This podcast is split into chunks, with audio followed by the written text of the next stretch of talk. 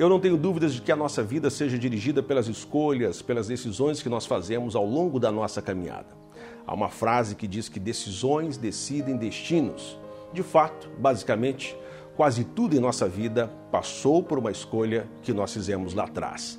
A Bíblia nos diz, lá no livro de Provérbios, confie no Senhor de todo o seu coração e não se apoie em seu próprio entendimento. Reconheça o Senhor em todos os seus caminhos e ele endireitará as suas veredas. Provérbios capítulo 3, versículos 5 e 6. Eu sou o pastor Emerson Alves e no Conselho dos Justos de hoje eu converso com você sobre este assunto nos próximos minutos.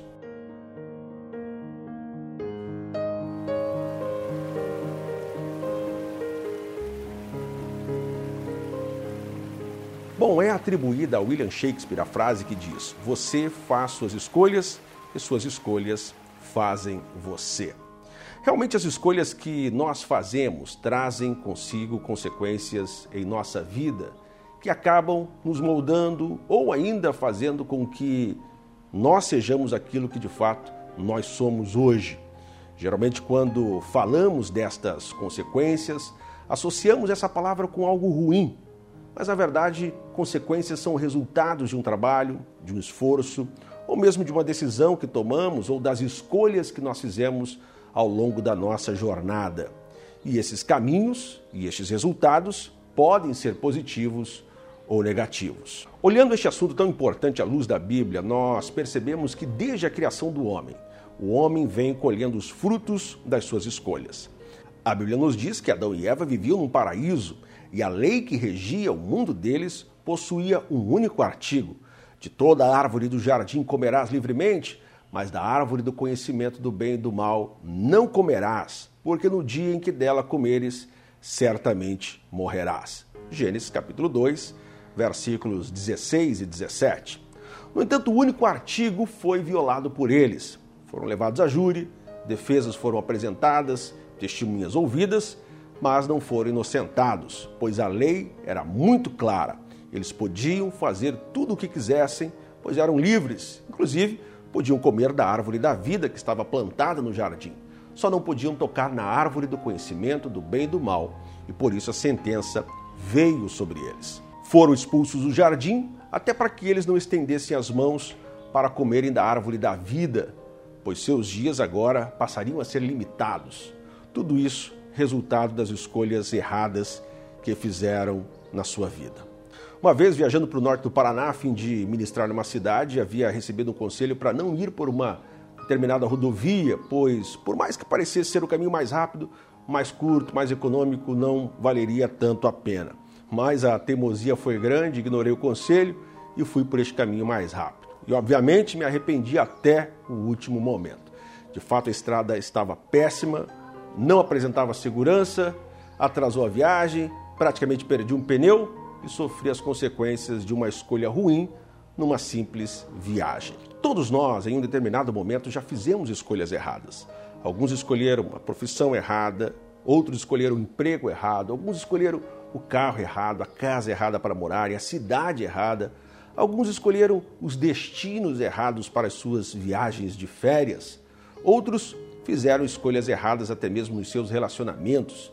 E essas escolhas trouxeram consequências irreparáveis em suas vidas. Ministerialmente, também nós podemos fazer, em algum momento, escolhas erradas. Por isso, eis a necessidade de buscarmos uma sábia direção em tudo aquilo que nós formos fazer. A Bíblia nos diz em Provérbios 11, 14, que não havendo sábios conselhos o povo cai, mas na multidão de conselhos há segurança. Na verdade, a Bíblia está cheia de textos que dão fundamentos ao princípio da escolha. E eu acredito que uma das mais severas leis de Deus é a lei da semeadura. Não há como violar esta lei, não há como fugir dela, não há como escapar das penalidades desta lei. O apóstolo Paulo, escrevendo aos Gálatas, no capítulo 6, no verso 7, ele diz: Não vos enganeis, de Deus não se zomba, pois aquilo que o homem semear, isso também ceifará. Esta lei de Deus é inviolável.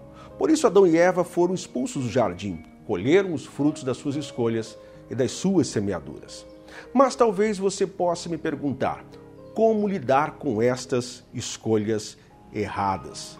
Alguns chamam este processo de ressignificação, ou seja, dar novo sentido à vida diante das circunstâncias que nos ocorreram ou ainda extrair delas lições para a nossa vida. Há um provérbio popular que meu pai sempre cita que diz assim: O tolo erra e não aprende, o inteligente erra e aprende, porém o sábio aprende com o erro dos outros. Este ditado tem até fundamento bíblico praticamente quase em toda a sua composição. A Bíblia nos diz lá em Provérbios 17, 10, a Bíblia diz assim: Mais fundo entra a repreensão no prudente do que cem açoites no insensato. Ou seja, o tolo apanha e não aprende. A Bíblia ainda diz, Provérbios 15, verso 14, que o coração inteligente procura o conhecimento, mas a boca dos insensatos se apacenta de estultícia. Nesse caso, o inteligente procura aprender com seus erros e extrai conhecimento disso tudo.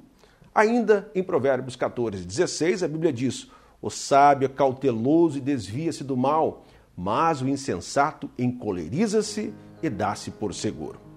Diante das nossas escolhas, nós precisamos extrair delas algumas lições. Aprendi ainda que amadurecimento nem sempre é fazer escolhas certas, mas saber lidar com cada uma das escolhas que nós já fizemos. Mas como não cair novamente nestas pegadinhas das escolhas erradas? Primeiro, encare as suas escolhas de forma racional e não baseada nas suas emoções. Ou seja, pés no chão, não seja pessimista, mas seja realista. Pense, raciocine, olhe para o futuro, quais serão os frutos que você irá colher lá na frente. Segundo, conselhos sempre são bem-vindos, mas tome cuidado com as opiniões de quem não tem princípios. Abra os olhos para ver de onde partem essas opiniões, quais são as suas fontes, em quais princípios elas estão baseadas. Terceiro, analise os prós e os contras, compare-os, coloque-os num papel, pese-os em balanças e tome uma decisão. Quarto, busque em Deus uma direção. Tire alguns minutinhos para você orar por essa decisão que você irá tomar ou pelas escolhas que você precisará fazer. Peça a Deus que te dê sabedoria e que, se for o caso, te mostre onde possivelmente estarão os perigos no caminho. Provérbios 14, 12, a Bíblia diz: Há um caminho que ao homem parece direito, mas o fim dele são os caminhos da morte. Por fim, no âmbito espiritual, essas escolhas vão glorificar a Deus? Estão alinhadas com os princípios que a palavra de Deus estabelece? O texto bíblico que eu citei lá no início. Confie no Senhor de todo o seu coração e não se apoie no seu próprio entendimento.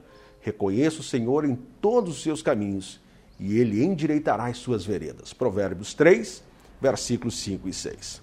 Portanto, o conselho do justo para você hoje é este, e eu volto a dizer: todos nós estamos sujeitos a errar em nossas escolhas. Mas, se pudermos ser sábios, desviando-nos daquilo que poderá comprometer os nossos ideais, então por que não fazermos a escolha certa, não é mesmo?